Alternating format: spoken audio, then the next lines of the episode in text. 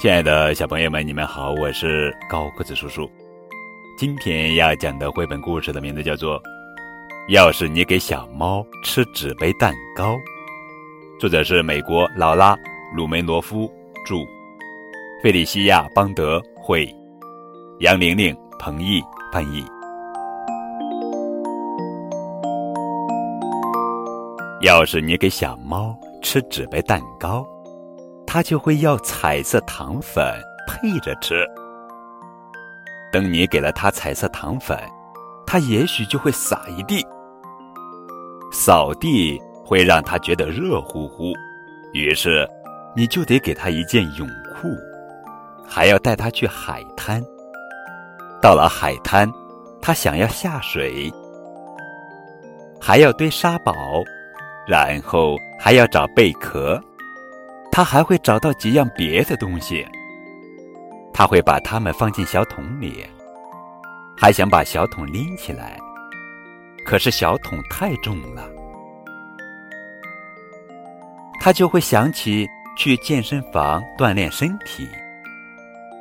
首先，他会在跑步机上热热身，然后他会去举重，也许。他还会练练空手道。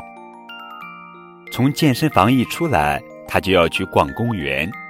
等你们一进公园，他就会看到大石头，他会使劲儿往高处爬。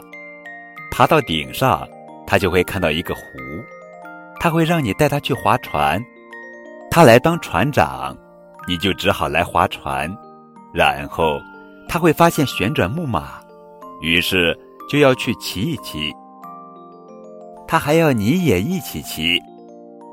你会选紫色鬃毛的马，他会骑鲸鱼，鲸鱼让他想起科学博物馆，他就要你带他去看一看。